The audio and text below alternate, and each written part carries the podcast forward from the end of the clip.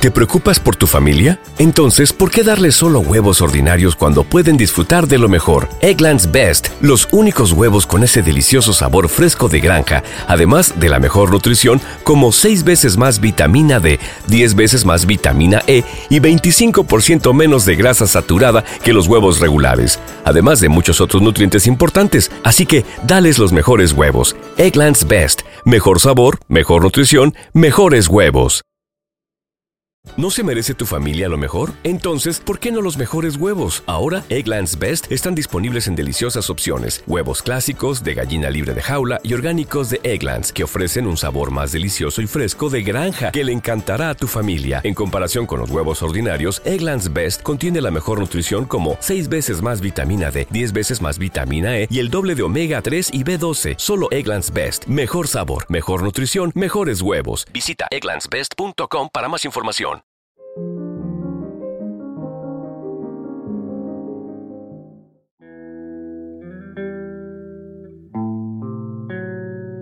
Audiolibros y más presenta. Metro 2033 El último refugio. Un libro escrito por Dmitry Glukovsky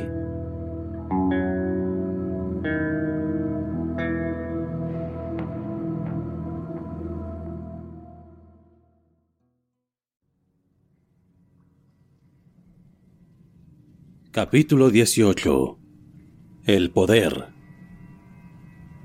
Se habían dado cuenta ya de su ausencia y la habían detenido. Un foco de luz recorría nerviosamente el túnel de un lado para otro, y cuando por fin encontró a Artyom, este por seguridad levantó las manos y gritó: Soy yo, no disparen. La luz se apagó. Artyom fue hacia ellos, dispuesto a soportar una buena bronca. Pero cuando hubo llegado, Melnik se limitó a preguntarle: ¿Has oído algo? Artyom asintió, pero no les contó nada de lo que había visto. Quizá lo hubiera soñado. En los últimos tiempos, se había acostumbrado a la idea de que, en el metro, un hombre no podía confiar siempre en sus sentidos. ¿Qué había sido aquello? ¿Un tren en marcha? Claro que no. Hacía décadas que el metro no disponía de electricidad suficiente para desplazar un tren entero. Pero la segunda posibilidad era aún más increíble. Los bárbaros contaban que aquel día no se podía acceder a las galerías sagradas del Gran Gusano. Decían que era un día prohibido. No se le ocurrió nada más. Para estar seguro, le preguntó al Stalker. Los trenes ya no funcionan, ¿verdad? El otro lo miró de mal humor. ¿Pero qué dices? Desde que se detuvieron, no han vuelto a funcionar. Durante estos años, los habitantes del metro han ido desmontando sus piezas y se las han llevado por toda la red. ¿Te referías a esos ruidos? Creo que se trataba de aguas subterráneas. El río está muy cerca de aquí. Hemos pasado por debajo. Da igual, al diablo con eso. Ahora tenemos otros problemas. En primer lugar, hemos de averiguar dónde estamos. Artyom no insistió. No quería que el Stalker le tomara por loco. Al fin y al cabo, la segunda hipótesis le habría sonado aún más absurda. Ciertamente, el río no se encontraba muy lejos. En la oscura quietud del túnel se oía el desagradable sonido de las gotas de agua que caían desde el techo y el rumor de los negros arroyuelos que se formaban junto a las vías. Las paredes y las bóvedas del túnel tenían como un brillo húmedo. Estaban cubiertas de moho blanquecino. En algunos momentos tuvieron que vadear charcos.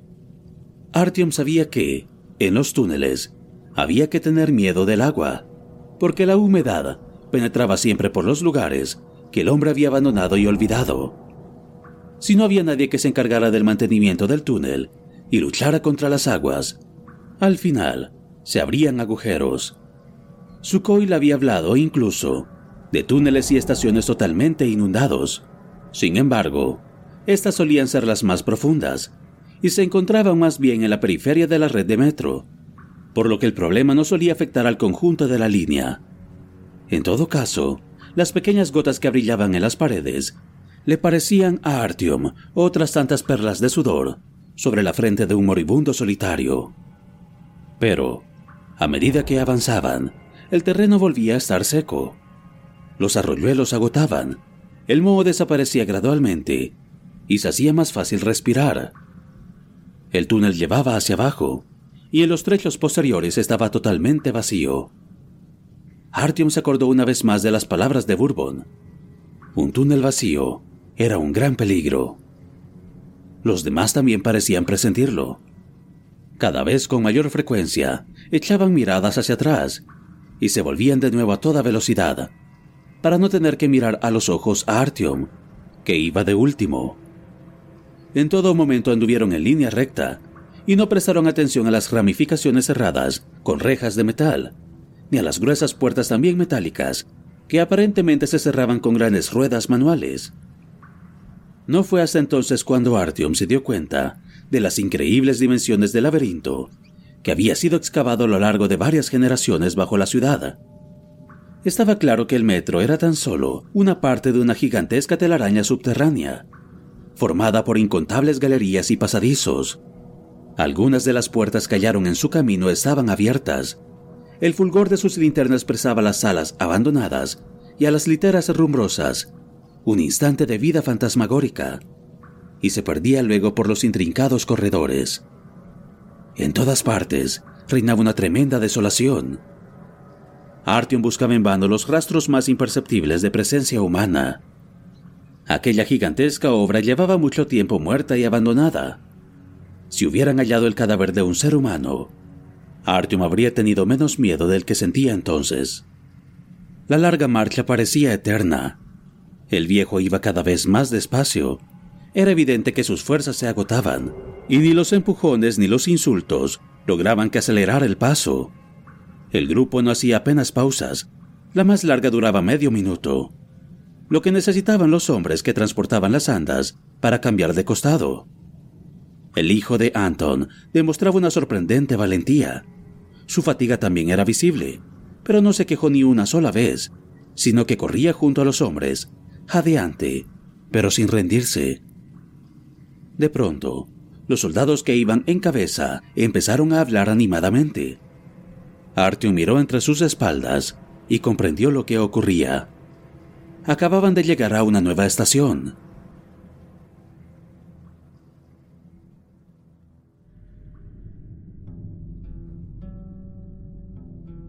Era casi idéntica a la anterior.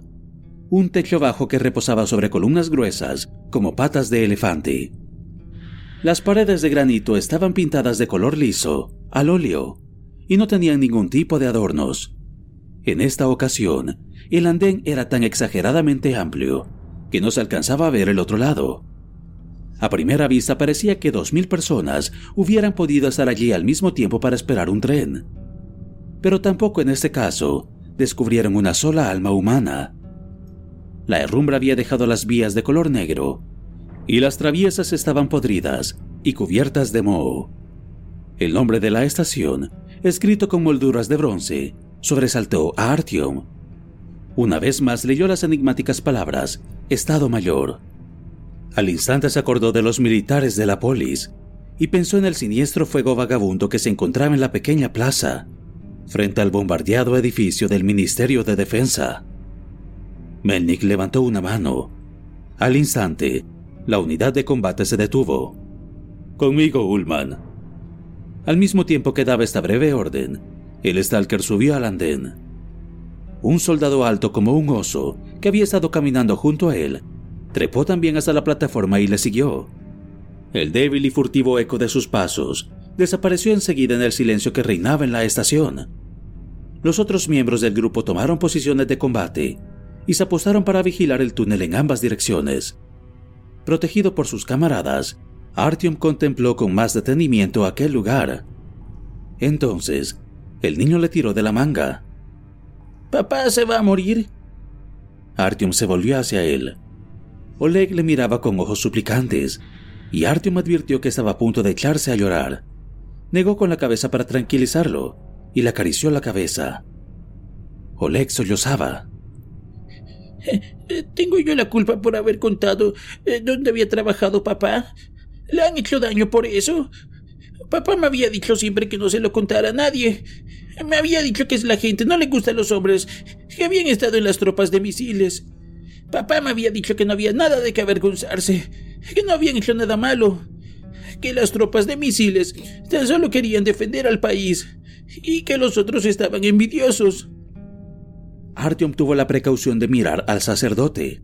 Estaba sentado en el suelo, agotado, miraba al vacío y no prestaba atención a lo que decían.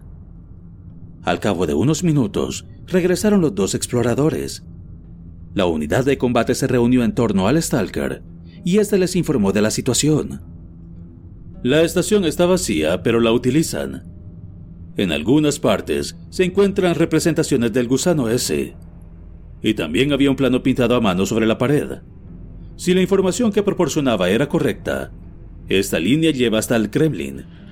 Allí se encuentra la estación central, con conexiones con otras líneas. Una de ellas nos conducirá hasta la Mayakovskaya. Tenemos que ir hasta allí. No deberíamos encontrar nada por el camino. No nos meteremos por ninguno de los pasillos laterales. ¿Alguna pregunta? Los hombres se miraban entre ellos, pero nadie dijo nada. Sin embargo, el viejo, al oír la palabra Kremlin, salió de su apatía, preso del terror, y empezó a mover violentamente la cabeza y a gemir. Melnik se acercó a él y le quitó la mordaza de la boca. Allí no, no, murmuraba el sacerdote. No quiero ir al Kremlin. Déjenme aquí. ¿Cuál es el problema? le preguntó el irritado Stalker. El viejo se echó a temblar y repitió, presa del horror. Al, al, Kremlin no. Nosotros nunca vamos allí. Yo no quiero ir. Pues mucho mejor. Si no van nunca allí, tendremos un problema menos. El túnel está vacío y limpio, los pasillos laterales no me interesan. Creo que lo mejor será que tomemos el camino que pasa por el Kremlin. Los soldados se pusieron a murmurar. Artyom se acordó de la maligna luz de las torres del Kremlin y entendió que no fuera el sacerdote, el único que tenía miedo de aquel lugar. ¡Basta ya! Gritó Melnik para interrumpir el murmullo. Sigamos adelante. Se nos acaba el tiempo. Para ellos, hoy es un día prohibido.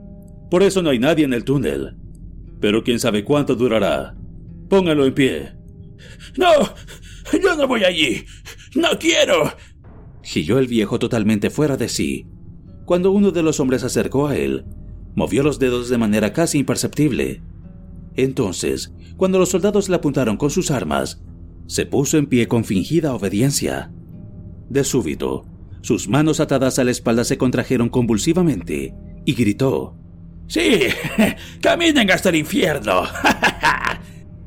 Su carcajada triunfal se transformó, en unos segundos, en algo a medio camino entre grito y gorgoteo.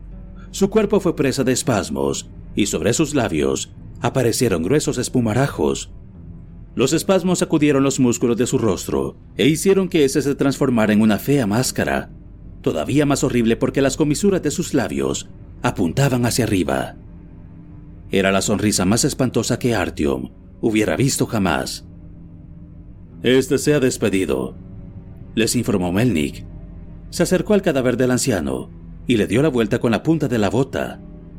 El cuerpo rígido, casi como de piedra, se dio lentamente y giró hasta quedar de bruces en el suelo. Al principio, Artyom pensó que el Stalker solo había querido ocultar el rostro del muerto pero entonces comprendió el verdadero motivo de su acción. Melnik alumbró con la linterna las muñecas atadas del anciano. Con el puño derecho sostenía un dardo que él mismo se había clavado en el antebrazo izquierdo. Artyom no entendía cómo había logrado ocultar el dardo envenenado durante tanto tiempo y por qué no lo había utilizado antes. Se apartó del cadáver y le tapó los ojos a Oleg.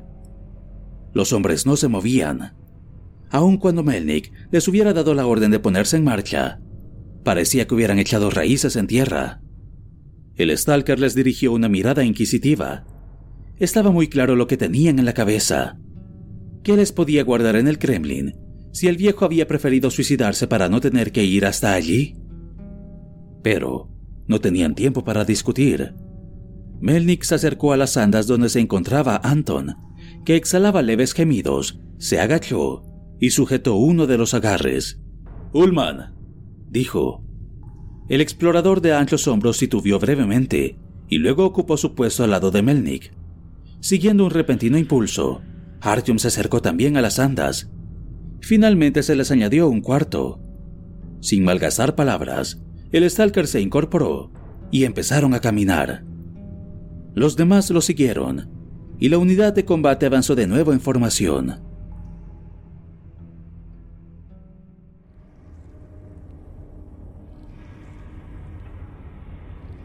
No queda mucho, dijo Melnik en voz baja. Unos 200 metros. Lo más importante es que encontremos el paso que nos lleva hasta la siguiente línea. Desde allí podremos ir hasta la Mayakovskaya y luego ya veremos. Tretiak ha muerto. Tendremos que pensar en lo que haremos. Ahora no tenemos otro camino que este. Al oír estas palabras, Artyom sintió que algo se agitaba en su interior. El joven tenía que pensar en su propio camino. Por ello, al principio no prestó mucha atención a las otras palabras de Melnik, pero luego, de pronto, cayó en la cuenta de lo que le había dicho y le susurró. Anton, el herido, había estado con las tropas de misiles. Él también sabrá cómo manejarlos. Todavía nos queda una posibilidad. Melnik movió la cabeza y miró incrédulo al comandante del turno de guardia, que yacía sobre las andas y visiblemente se encontraba cada vez peor. La parálisis había estado disminuyendo desde hacía rato, pero tenía fiebre. Sus gemidos se interrumpían repetidamente con medias frases, luego con órdenes incomprensibles pero airadas, con súplicas desesperadas, lloriqueos y murmullos. Cuanto más se acercaban al Kremlin, más fuertes se oían sus gritos, y más violentamente se agitaba sobre las andas. He dicho que ninguna discusión. Gritaba en sueños a sus camaradas. Ya, vienen. Cuerpo a tierra. Cobardes. Pero, pero qué? ¿Qué ha ocurrido con los otros? Nadie puede hacer eso. Nadie.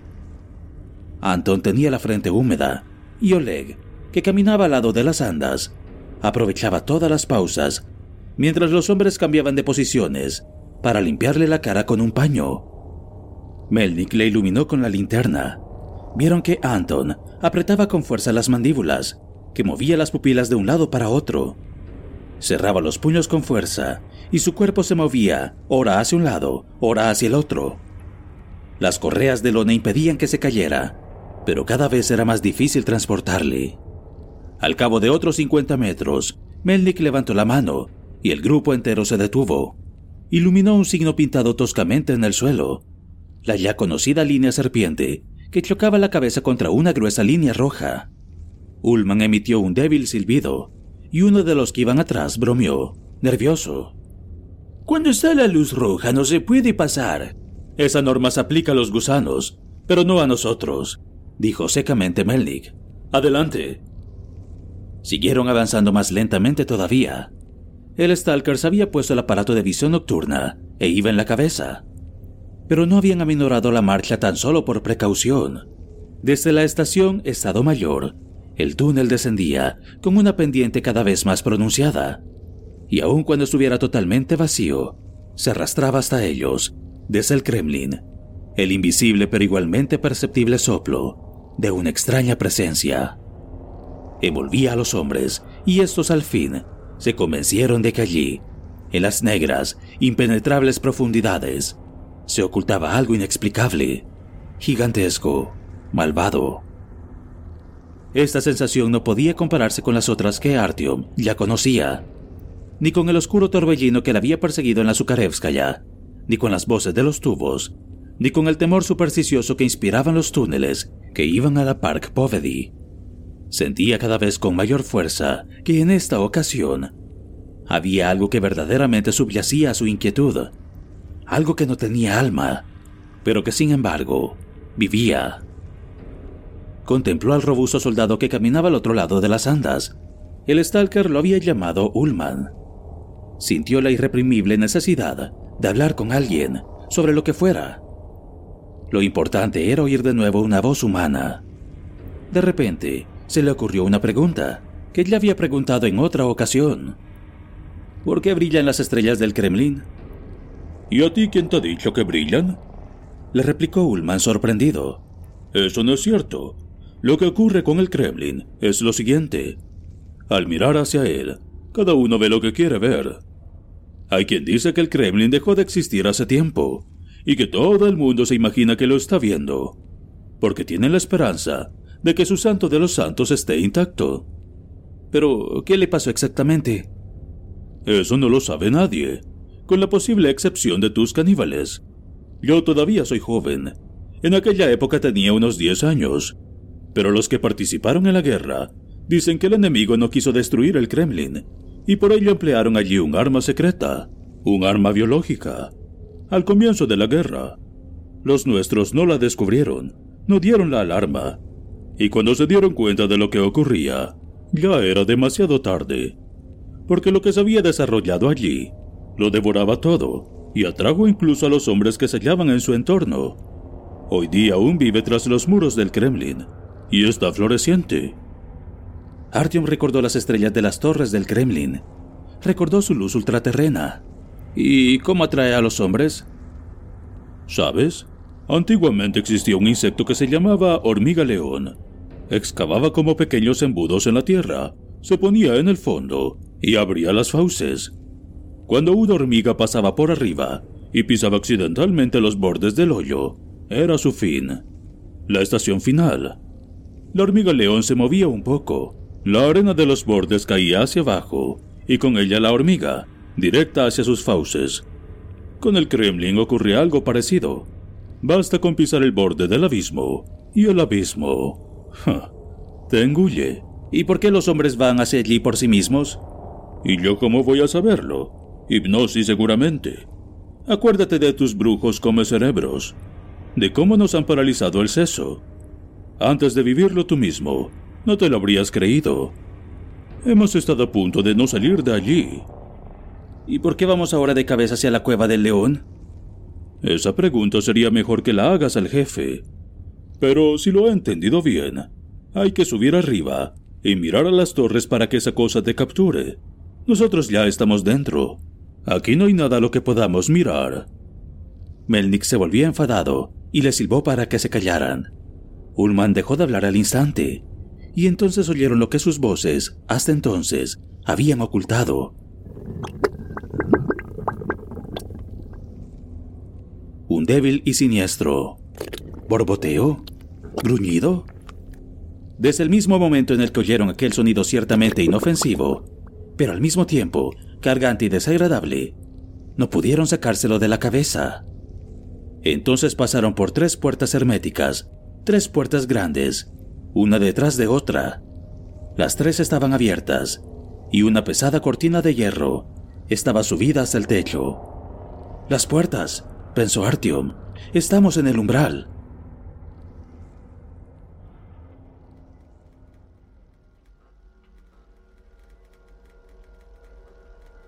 El túnel se ensanchó y entraron en una sala marmórea, tan grande que las linternas más potentes a duras penas llegaban hasta la pared opuesta.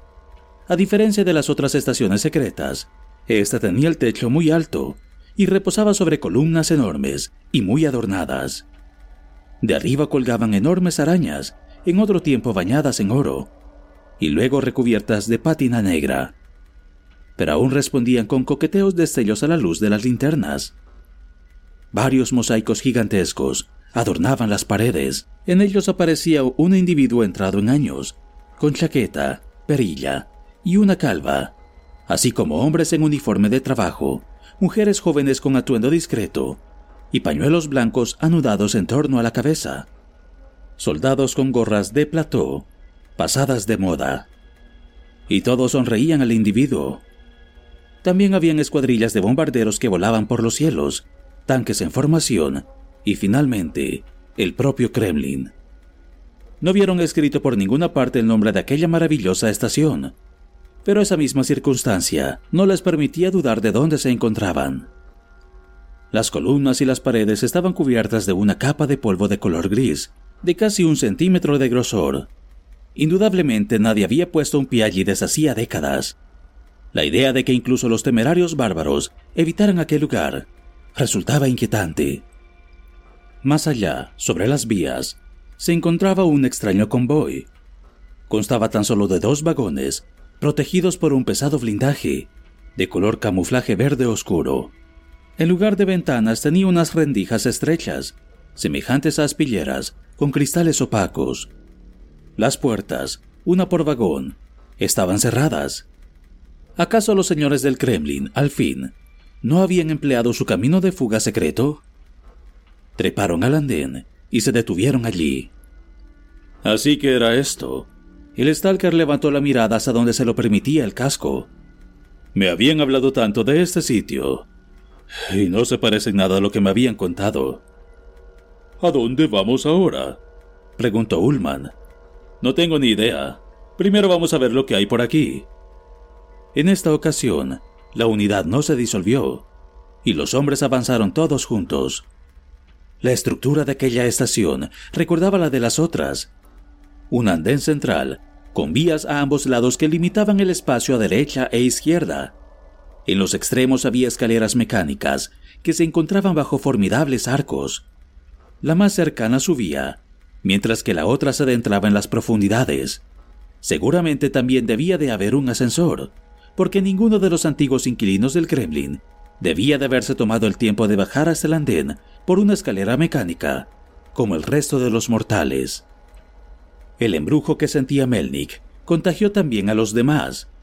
Iluminaron las altas bóvedas con las linternas, contemplaron las esculturas de bronce que se encontraban en la sala, los majestuosos murales. Constataron estupefactos la magnificencia de aquella estación, un verdadero palacio subterráneo, y hablaron en susurros para no perturbar aquella sagrada quietud.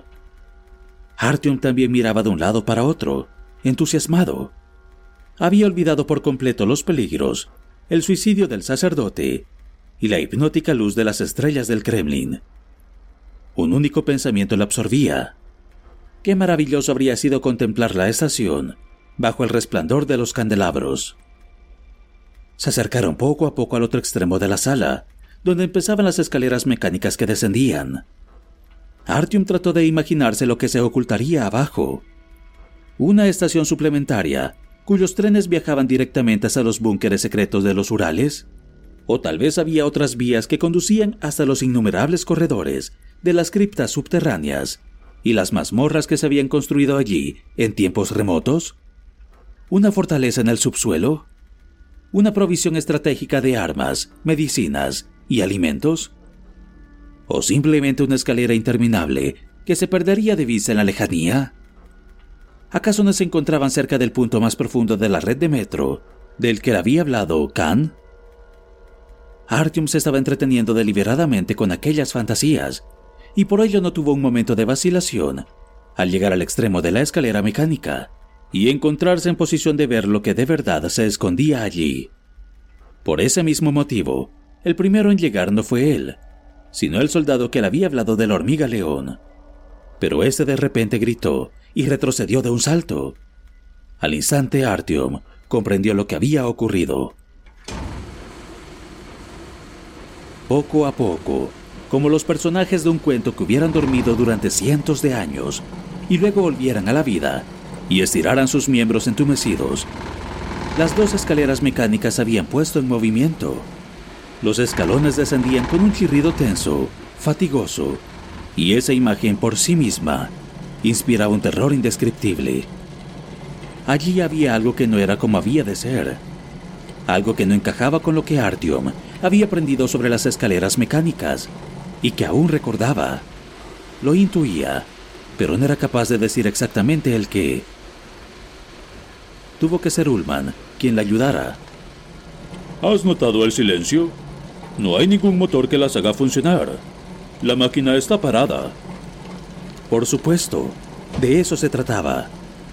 El chirrido de los escalones y el crujido de las ruedas dentadas sin engrasar eran el único sonido que emitía aquel ingenio. ¿El único? Entonces Artyom escuchó de nuevo el repugnante borboteo y ruido de masticación que habían oído ya en el túnel. Los ruidos venían de abajo, del lugar a donde conducían las escaleras.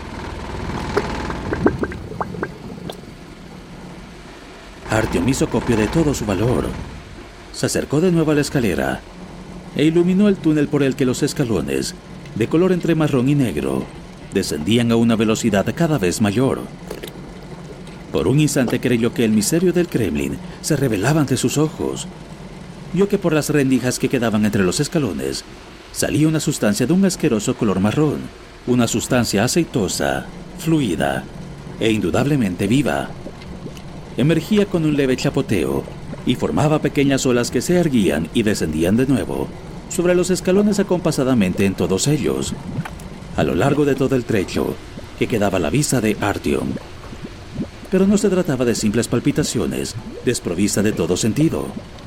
Aquellas ondulaciones formaban parte, sin duda alguna, de una gigantesca totalidad que movía los escalones con una fuerza poderosa. Abajo, en algún lugar, a docenas de metros de profundidad, aquella cosa sucia y aceitosa debía de extenderse sobre el suelo, espumear y henchirse, fluir y palpitar de un lado para otro. Y era de ahí de donde surgían los extraños y repugnantes ruidos. El arco por el que se llegaba a la escalera se transmutó, a ojos de Artyom, en las fauces de un monstruo. La bóveda del pasillo era el esófago, y los escalones, la lengua de una deidad primigenia, terrorífica, a la que los intrusos habían despertado en su ignorancia. Y entonces sintió como si una mano hubiera tocado suavemente su conciencia. De golpe, su cabeza quedó tan vacía como el túnel por el que había llegado hasta allí. Y entonces quiso hacer una sola cosa, pisar los escalones y sin prisa, descender hasta el lugar donde finalmente hallaría la paz y la respuesta a todas sus preguntas. Una vez más, vio brillar las estrellas del Kremlin. Un guante lo golpeó en la mejilla.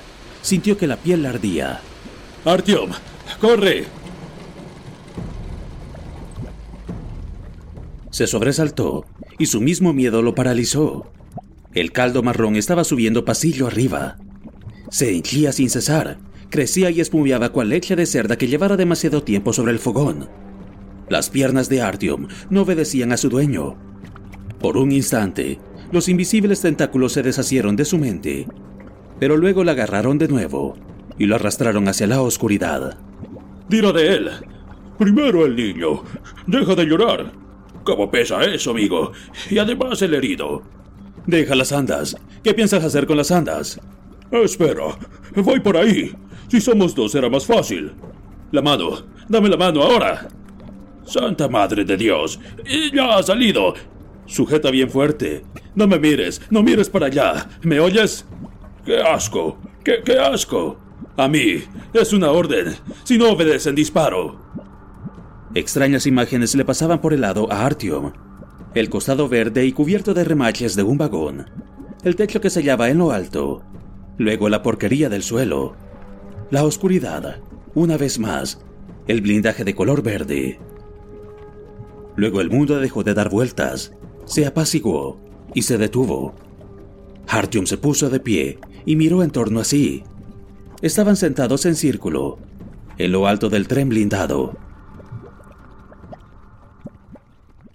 ¿No se merece tu familia lo mejor? Entonces, ¿por qué no los mejores huevos? Ahora, Egglands Best están disponibles en deliciosas opciones. Huevos clásicos, de gallina libre de jaula y orgánicos de Egglands, que ofrecen un sabor más delicioso y fresco de granja que le encantará a tu familia. En comparación con los huevos ordinarios, Egglands Best contiene la mejor nutrición como 6 veces más vitamina D, 10 veces más vitamina E y el doble de omega 3 y B12. Solo Egglands Best. Mejor sabor, mejor nutrición, mejores huevos. Visita egglandsbest.com para más información. ¿Te preocupas por tu familia? Entonces, ¿por qué darles solo huevos ordinarios cuando pueden disfrutar de lo mejor? Egglands Best, los únicos huevos con ese delicioso sabor fresco de granja, además de la mejor nutrición, como 6 veces más vitamina D, 10 veces más vitamina E y 25% menos de grasa saturada que los huevos regulares, además de muchos otros nutrientes importantes. Así que, dales los mejores huevos. Egglands Best, mejor sabor, mejor nutrición, mejores huevos. Todas las linternas se habían apagado. Tan solo quedaba una pequeña, en medio de todos ellos, que les alumbraba. La luz no era suficiente para saber lo que ocurría en la sala, pero Artyom oía por todas partes borboteos, gorgoteos y ruidos.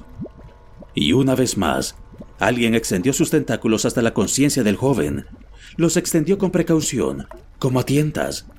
Pero esta vez Artyom meneó la cabeza y la ilusión desapareció. Miró a su alrededor. Contó mecánicamente a los hombres acurrucados sobre el tren. Eran cinco, sin contar a Anton, que aún no había vuelto en sí, y al hijo de este. Artyom constató en su confusión que faltaba uno de los soldados, y luego sus pensamientos se detuvieron de nuevo. Pero tan pronto como su mente se quedó en blanco, empezó a hundirse una vez más en el oscuro torbellino. Le resultaba muy difícil defenderse solo. En un instante en que tomó conciencia de ello, se agarró a ese pensamiento y pugnó por no soltarlo. Lo importante era pensar en algo, para que su mente estuviera ocupada en todo momento. Parecía que a los demás les ocurriera lo mismo. Esto es lo que nació de toda aquella radiación, decía Melnik. Y era cierto que se trataba de un arma biológica, pero indudablemente no contaron con este efecto acumulativo. Es una suerte que se encuentra detrás de una muralla y nos extiende por toda la ciudad. Nadie le respondió. Los soldados callaban y le escuchaban. Hablen conmigo, no se callen. Si no, esta cochinada los agarrará por el cerebelo. Oye, Oganesian, Oganesian, ¿en qué estás pensando? El Stalker sacudía a uno de su grupo. Ah, maldita sea, Ullman, ¿qué estás mirando? Mírame a mí, di algo. Ullman parpadeó y dijo: Me llama. Tan dulcemente. ¿Cómo que dulcemente? ¿No has visto lo que le ha pasado a Del Melnik le arreó una sonora bofetada. Su mirada fija e inexpresiva volvió a la normalidad. Agárrense de las manos, de las manos. No se callen, decía Melnik. Artyom, Sergei, miren aquí. Mírenme a mí. Entre tanto, un metro más abajo, gorgoteaba y burbujeaba la terrible masa. Debía de haber inundado ya todo el andén. Les asaltaba con una fuerza cada vez mayor, y era casi imposible resistirse a su influjo. Pero Melnik no cedió. Sacudía a los soldados, les abofeteaba o los hacía volver en sí, palpándolos de manera casi cariñosa. Muchachos, gente, no se rindan. Vamos, vamos a cantar en coro. Cantemos. Y Melnik empezó a cantar. En pie, tierra grande y anchurosa. En pie a la lucha final. A luchar contra los fascistas, contra el poder del mal. Nuestra ira, nuestra ira, añadió Ullman, sin duda no nos hará triunfar. La masa borboteante que rodeaba el tren pareció ascender con redobladas fuerzas. Artyom no cantaba porque no se sabía la letra, pero estaba seguro de que los hombres no cantaban por casualidad sobre el poder del mal.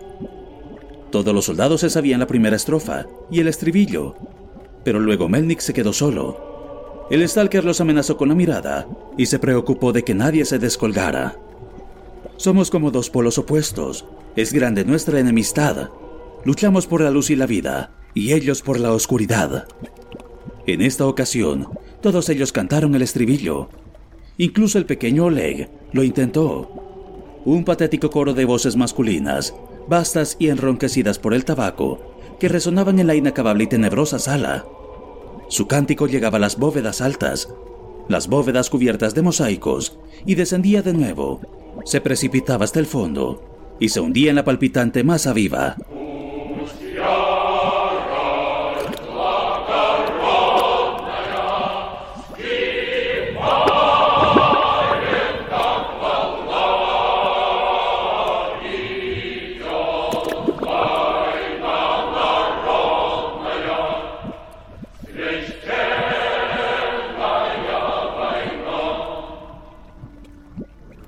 Y aun cuando Artyom habría considerado esa imagen absurda y cómica en cualquier otra situación, siete hombres adultos y un niño sobre un vagón de metro, con las manos unidas, cantando canciones sin sentido. En aquel momento le parecía una escena salida de una pesadilla nocturna, y no había nada que deseara tanto como despertar por fin. Nuestra ira, nuestra ira, sin duda nos hará triunfar. Luchamos por el pueblo entero, una guerra santa en verdad. Aun cuando no cantara, Artyom se afanaba en mover los labios y se mecía al ritmo de la melodía.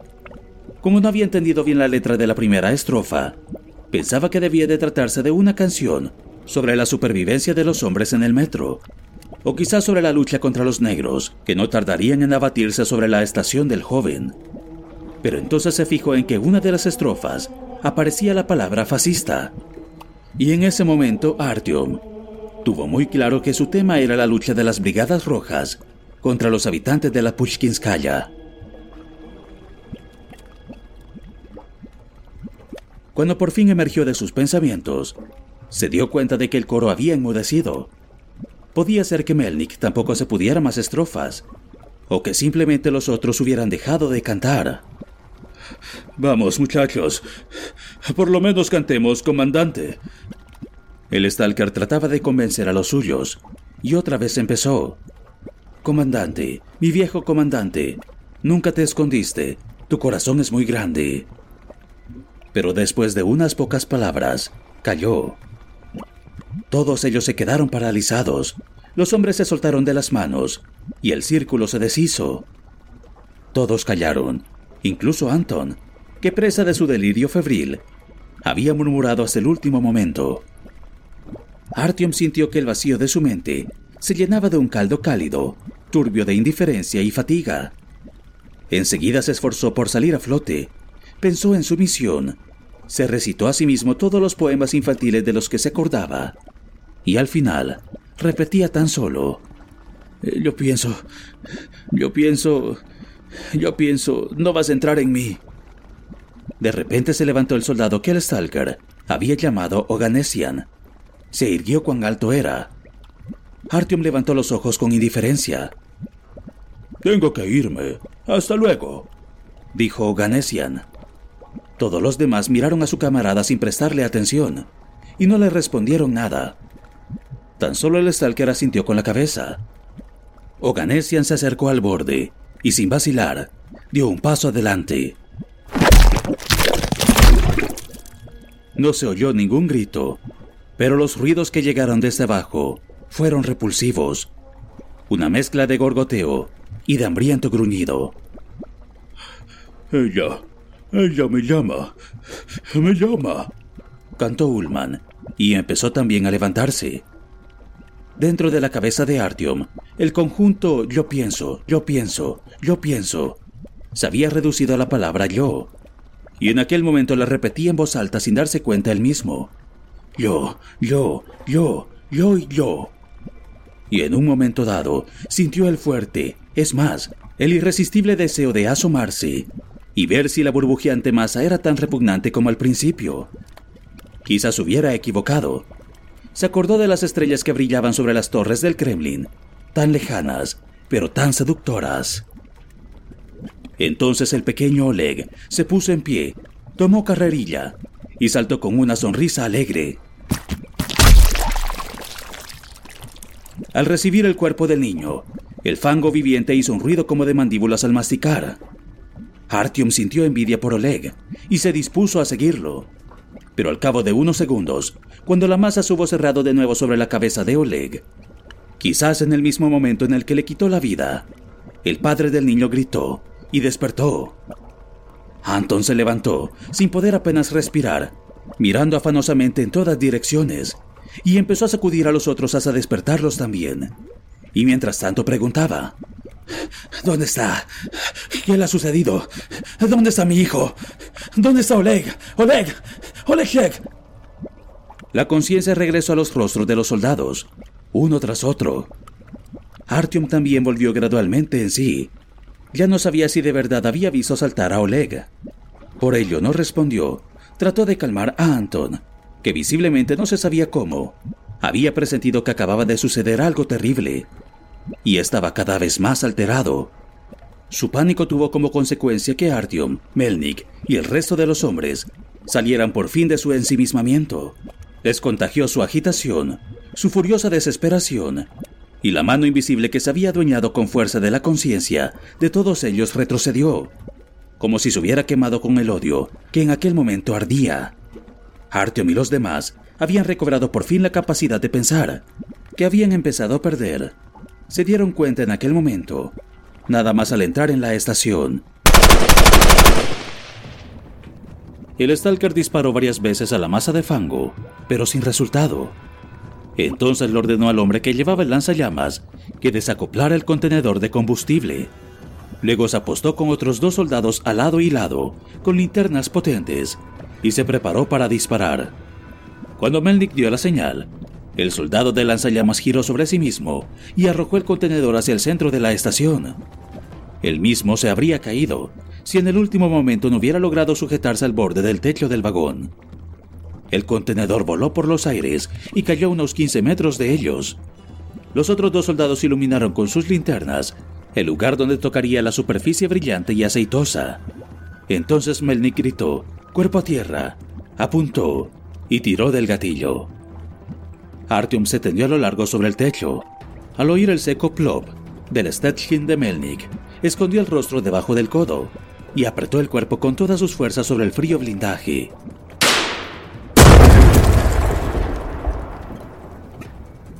La explosión fue potente. Artyom estuvo a punto de caerse del techo. El tren se tambaleó. Una luz de turbio color anaranjado le atravesó los párpados cerrados mientras la llama se extendía por la masa líquida y la quemaba. Durante un minuto no sucedió nada. Los borboteos y los ruidos como de masticación que se oían en el Senegal no cesaron. Y Artyom llegó a la conclusión de que la masa se había recuperado de aquella desagradable sorpresa y volvería a arrebatarle la conciencia. Pero entonces, el ruido empezó a alejarse gradualmente. Mirad, está retrocediendo, gritó Ullman. Artyom levantó la cabeza. A la luz de las linternas se veía claramente que la masa, que poco antes había llenado la totalidad de la gigantesca sala, se encogía y retrocedía hacia las escaleras mecánicas. Melnick se puso en pie. Rápido, en cuanto se haya marchado hacia abajo, sigamos todos hasta el otro túnel. Artyom se preguntó cómo era posible que Melnick hubiera adquirido de repente tanta seguridad, pero no preguntó, y atribuyó su previa irresolución a la confusión espiritual que había reinado poco antes. El Stalker se había transformado, se había convertido de nuevo en el sobrio y resuelto comandante de la unidad de combate. Pero Artyom no tuvo tiempo ni ganas para pensar en ello durante mucho tiempo. Lo más importante era abandonar lo antes posible la estación maldita, para que la extraña criatura que moraba en los sótanos del Kremlin no los devorara. Aquella estación no le parecía ya sorprendente ni maravillosa, sino únicamente hostil y repulsiva. Incluso los trabajadores y las campesinas les miraban con rabia desde los murales, y los que sonreían lo hacían con una sonrisa falsa y afectada. Se apresuraron a saltar al andén y corrieron hacia el otro extremo de la estación. Anton había recobrado totalmente el sentido y corría junto a ellos para que no tuvieran que retrasarse por él. Y al cabo de 20 minutos de furiosa carrera por la negrura del túnel, Artyom se quedó sin aliento y también los otros empezaron a cansarse.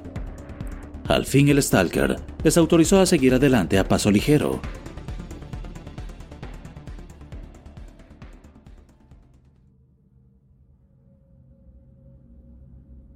Artyom se acercó a Melnik y le preguntó: ¿A dónde vamos? Creo que estamos debajo de la calle Tevreskaya. No podemos tardar mucho en llegar a la Mayakovskaya. Una vez allí, veremos lo que hacemos. ¿Cómo ha sabido usted por qué túnel teníamos que ir? Aparecí en el plano que hemos visto en el Estado Mayor, pero solo me he acordado en el último momento. No sé si te lo vayas a creer, pero tan pronto como hemos llegado al Kremlin, mi cabeza se ha quedado en blanco. Artyom pensó en ello. ¿Acaso el entusiasmo que había sentido por la estación del Kremlin, por sus mosaicos y esculturas, por su grandeza y su grandiosidad, tampoco había nacido de él? ¿Había sido todo una ilusión, provocada por aquella misma criatura? Luego se acordó de la repugnancia y el miedo que le habían inspirado aquella estación, una vez la ilusión había terminado. Y empezó a dudar también que aquellos sentimientos fueran suyos. Podía ser que la hormiga león hubiera inspirado en ellos el pánico y el impulso de huir, una vez lo hubieron hecho daño. ¿Cuáles eran los sentimientos que propiamente pertenecían a Artyom? ¿Cuáles habían nacido dentro de su cerebro? ¿Era verdad que el monstruo había dejado libre su mente? ¿O quizás seguía dirigiendo sus pensamientos y emociones? ¿En qué momento había caído bajo su influjo hipnótico? ¿Había sido dueño alguna vez en sus decisiones? Artyom se acordó una vez más de su conversación con los extraños habitantes de la Polianka. Miró en torno a sí. Anton caminaba dos pasos más allá. Había dejado de preguntar por lo que le había ocurrido a su hijo. Sin duda, alguien se lo había dicho. Las facciones de su rostro estaban rígidas como las de un muerto, y su mirada totalmente inexpresiva. ¿Comprendía que habían estado a punto de salvar a su hijo? ¿Que su muerte había sido un desgraciado accidente, pero que con ello había salvado la vida a todos los demás? ¿O quizá no había sido un accidente, sino un sacrificio? ¿Sabe usted? Oleg nos ha salvado la vida a todos. Ha sido gracias a él que... que hemos despertado. Le dijo Artyom a Anton. Sí, le replicó el otro con indiferencia. Nos había contado que usted trabajó con las tropas de misiles, con misiles estratégicos. Sí, misiles tácticos. Tochka e Iskander. El Stalker había oído su conversación y se había retrasado un poco. En ese momento intervino. ¿Y módulos de lanzamiento? ¿Smerch? ¿Urgan? También los conozco. Hice el servicio de larga duración. A nosotros también nos explicaban esas máquinas. Por otra parte, ese tema siempre me había interesado. Quería probarlo todo, hasta que vi cuáles eran los resultados. Anton hablaba con absoluta apatía. No parecía preocuparse en lo más mínimo de que el secreto que tan celosamente había guardado se hiciera público. Respondía con monosílabos, casi mecánicamente. Melnik asintió y se unió de nuevo a los que iban en primera línea. Artyom miró una vez más a Anton. Necesitamos su ayuda con urgencia. Están ocurriendo cosas terribles en la VDNKH. Se cayó al instante. A la vista de lo que habían vivido durante las últimas 24 horas, los sucesos de la VDNKH no parecían tan tremendos. No se trataba ya de una situación excepcional que amenazara a la red de metro entera. Y en último término, a la humanidad como especie biológica. Pero Artyom se apartó de tales pensamientos porque se le ocurrió que quizá no fueran suyos, sino que se los estuvieran imponiendo desde fuera. Así que hizo un esfuerzo y prosiguió. Criaturas de la superficie descienden a nuestra estación. Anton le interrumpió con un gesto. Dime lo que tengo que hacer, y yo lo haré, dijo con voz apagada. Tengo tiempo de sobra. ¿Cómo voy a volver a mi casa sin mi hijo? Artyom asintió fatigado y dejó al centinela solo consigo mismo. Se sentía desgraciado. Estaba obligando a un hombre que acababa de perder a su hijo a que le ayudara, y lo había perdido por culpa suya. Se unió de nuevo al Stalker. El humor de éste había mejorado visiblemente. Caminaba a solas, canturreaba en voz baja, y al ver a Artyom, le sonrió. Al cabo de un rato, Artyom reconoció la melodía. Era aquella canción sobre la Guerra Santa que habían cantado sobre el vagón. ¿Sabe usted? Al principio he pensado que esa canción trataba de la guerra contra los negros, pero luego me he dado cuenta de que se refería a los fascistas. ¿La han escrito los de la línea roja?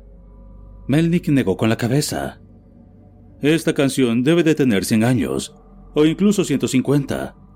La escribieron para una guerra y luego la reescribieron para otra. Eso es lo bueno que tiene, que vale para cualquier guerra. Mientras el hombre viva, se identificará a sí mismo con el poder de la luz y a sus enemigos con el de la oscuridad. ¿Y eso ocurre siempre en los dos bandos? pensó Artyom.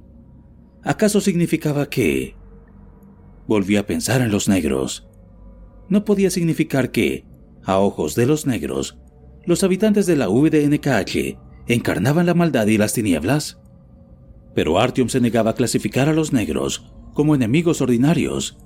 Si se les abría la puerta de la compasión, no habría forma de pararlos. Al cabo de un rato le dijo Melnik, Sabes, en esta tierra en la que vivimos, todas las épocas son iguales, y también lo son los hombres. No los vas a cambiar siempre son iguales de necios. Piensa en nuestra situación. El fin del mundo ha empezado. No podemos salir a la calle sin traje aislante. Y encima tenemos que enfrentarnos a todos los bichos que antes solo veíamos en el cine. Pero no importa, el efecto es igual a cero. Los hombres siguen siendo los mismos de siempre. A veces tengo la impresión de que nada ha cambiado. Mira hoy, por ejemplo, he estado en el Kremlin. Una sonrisa maliciosa afloró al rostro del Stalker. Pero no he descubierto nada nuevo con ello. Se repite el mismo número de siempre. Yo ya no estoy seguro de cuándo cayó sobre nosotros esa peste. Si hace 30 años o 300. Entonces, ¿hace 300 años existían armas como esas? Preguntó Artyom dubitativo, pero Melnik no le respondió. Volvieron a encontrar en dos o tres ocasiones la imagen del gran gusano, pero no vieron a ningún bárbaro, ni indicio de su presencia reciente. Y aun cuando los soldados mostraran cierta prevención ante el primero de los signos, estaban ya bastante relajados cuando llegaron al tercero y Ullman dijo con alivio, No nos habían mentido. El día de hoy es sagrado para ellos. Se quedan en las estaciones y evitan los túneles. Melnik estaba ocupado en otra cuestión. De acuerdo con sus cálculos, la salida del metro, así como el túnel que llevaba a la base de los misiles, tenían que estar cerca. Cada minuto echaba una nueva ojeada a un plano que se había dibujado para sí mismo, y hablaba solo, distraídamente. Más o menos por aquí, ¿no? No, un ángulo equivocado. ¿Y dónde está la puerta hermética? Pero ya no puede faltar mucho. Al fin se detuvieron en una bifurcación. A la izquierda, un callejón sin salida, cerrado con una reja, en cuyo final se veían los restos de una puerta hermética. A la derecha, un túnel recto. La luz de las linternas no llegaban a su otro extremo. Es aquí, afirmó Melnik. Hemos llegado. Esto coincide con el plano. Detrás de la reja debe de haber un túnel cegado como el de Park Povedy. Este debe de ser el pasillo desde el que mataron a Tretiak. Así pues, iluminó el plano. Desde la bifurcación, el túnel se prolonga hasta la base, y este otro hasta el Kremlin, de donde venimos. Todo correcto. Melnik y Ullman treparon hasta el otro lado de la reja y durante unos minutos inspeccionaron las paredes y el techo del pasillo corto. Cuando hubieron vuelto, el Stalker anunció. Todo está en orden. Hay una salida, esta vez en el suelo. Una tapa redonda como en las canalizaciones. Eso quiere decir que estamos en el lugar adecuado. Pero antes haremos una pausa. Apenas hubieron dejado las mochilas y se hubieron sentado en el suelo, le sucedió algo extraño a Artyom. Aun cuando se sentara en un lugar incómodo, se sumió enseguida en un sueño profundo. Quizá se debiera a la fatiga del día anterior, pero quizá también al dardo paralizante. Tal vez sus efectos aún no hubieran desaparecido del todo.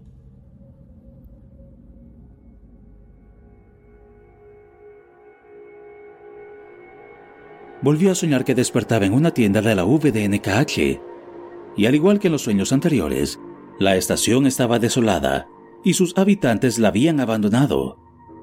Aun cuando no fuera plenamente consciente de que aquello solo era un sueño, Artyom sabía por anticipado lo que iba a suceder. Como de costumbre, saludaba a la niñita que estaba jugando, pero en esta ocasión no le preguntaba nada, sino que iba directamente hacia las vías. Los gritos y súplicas que se oían a lo lejos no le producían ya ninguna angustia sabía que no era ese el motivo por el que soñaba por enésima vez aquel tedioso sueño. La verdadera razón se ocultaba en el túnel. Tenía que descubrir la naturaleza de aquel peligro, informarse de la situación e informar a los aliados del sur. Pero tan pronto como las tinieblas del túnel lo vieron envuelto, se desvaneció toda su resolución. Tenía miedo, como el día en el que había traspasado por primera vez las fronteras de su estación, e igual que en ese día, no tenía miedo de la oscuridad ni de los ruidos del túnel, sino de la incertidumbre, de la imposibilidad de pronosticar cuál sería el peligro que le acecharía en los 100 metros siguientes. Oscuramente, como si se hubiera tratado de acontecimientos de otra vida, se acordó de lo que había hecho en sus sueños anteriores y se decidió a no dejarse dominar una vez más por la angustia y seguir adelante, hasta que sus ojos miraran a los ojos de la criatura que se ocultaba en la oscuridad y que lo esperaba. Alguien le salía al paso, sin prisas, al mismo ritmo con el que caminaba Artyom, pero sin ocultarse, sin miedo, sino con pisadas fuertes y confiadas. Artyom se detuvo y contuvo el aliento. También el otro se había parado. Artyom se lo juró a sí mismo. Esta vez no se le escaparía como en las otras. En el momento en el que, a juzgar por lo que se oía, llegó a unos tres metros de su doble oculto en las tinieblas, las rodillas le empezaron, no solo a temblar, sino a tambalearse de un lado para otro. Pero encontró fuerza dentro de sí para dar otro paso. Sin embargo, al sentir en el rostro el leve soplo que le decía que el otro estaba ya muy cerca, no lo pudo aguantar más. Retrocedió, le dio un empujón a la invisible criatura y se echó a correr. Esta vez no tropezó, y la carrera se le hizo insoportablemente larga, de una hora o dos, pero no conseguía llegar a la estación. No había ya estaciones, sino tan solo el inacabable, oscuro, temible túnel.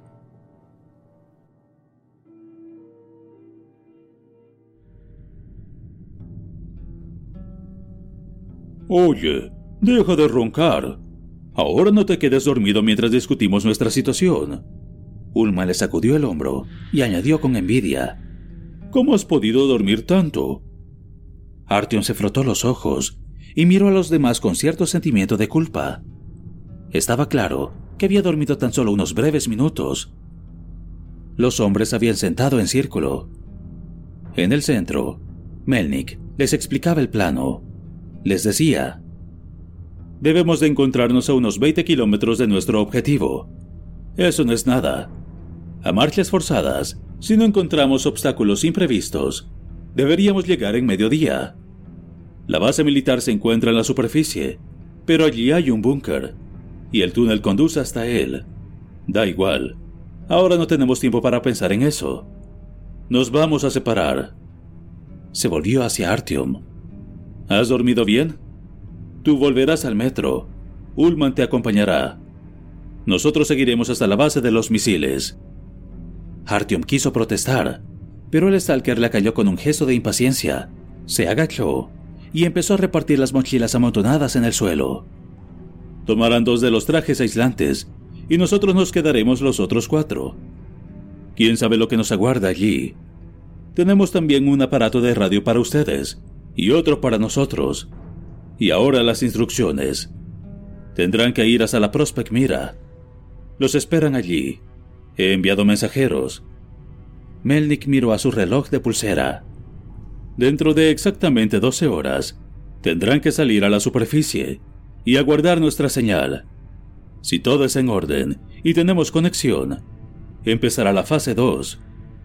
Su misión consistirá en acercarse tanto como puedan al jardín botánico y trepar al lugar más alto que encuentren, para que nosotros podamos preparar el módulo de lanzamiento y corregir su orientación.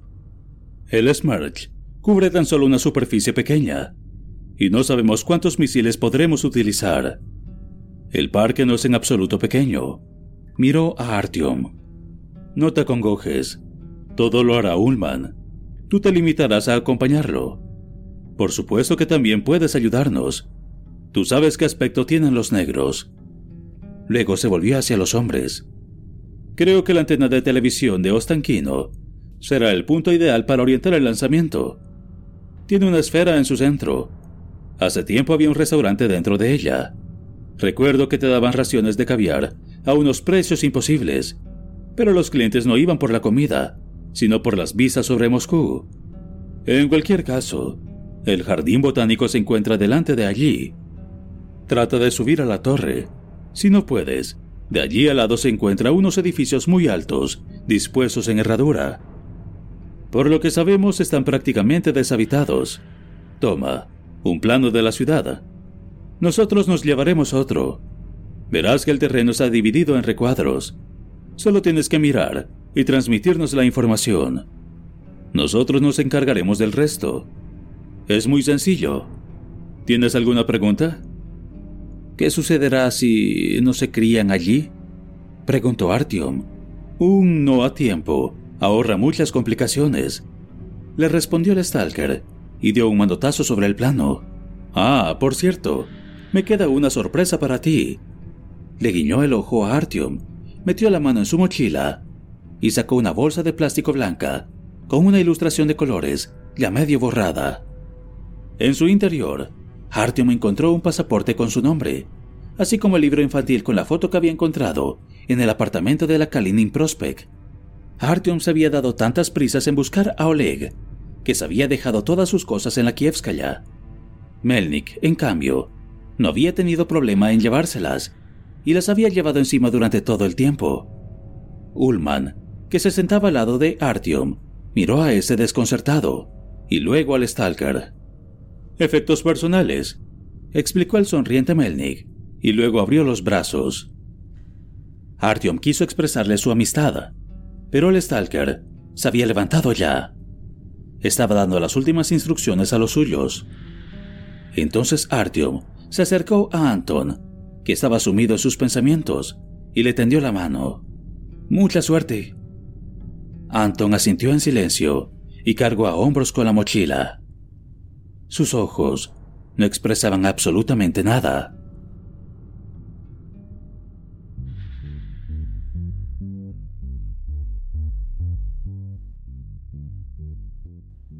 Bueno, pues ya está, gritó Melnik. Esto no es una despedida. Y están pendientes del reloj. Se volvió y se marchó sin decir palabra.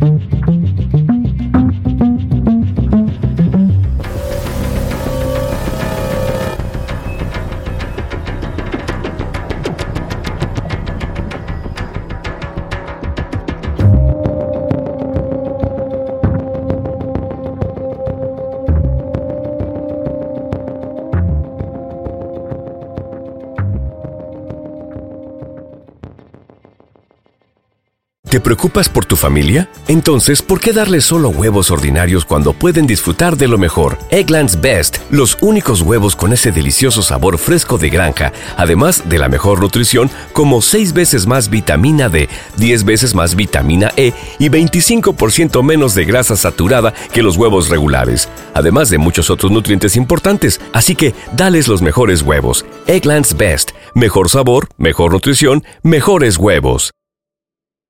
¿Te preocupas por tu familia? Entonces, ¿por qué darles solo huevos ordinarios cuando pueden disfrutar de lo mejor? Eggland's Best, los únicos huevos con ese delicioso sabor fresco de granja, además de la mejor nutrición, como 6 veces más vitamina D, 10 veces más vitamina E y 25% menos de grasa saturada que los huevos regulares, además de muchos otros nutrientes importantes. Así que, dales los mejores huevos. Eggland's Best, mejor sabor, mejor nutrición, mejores huevos.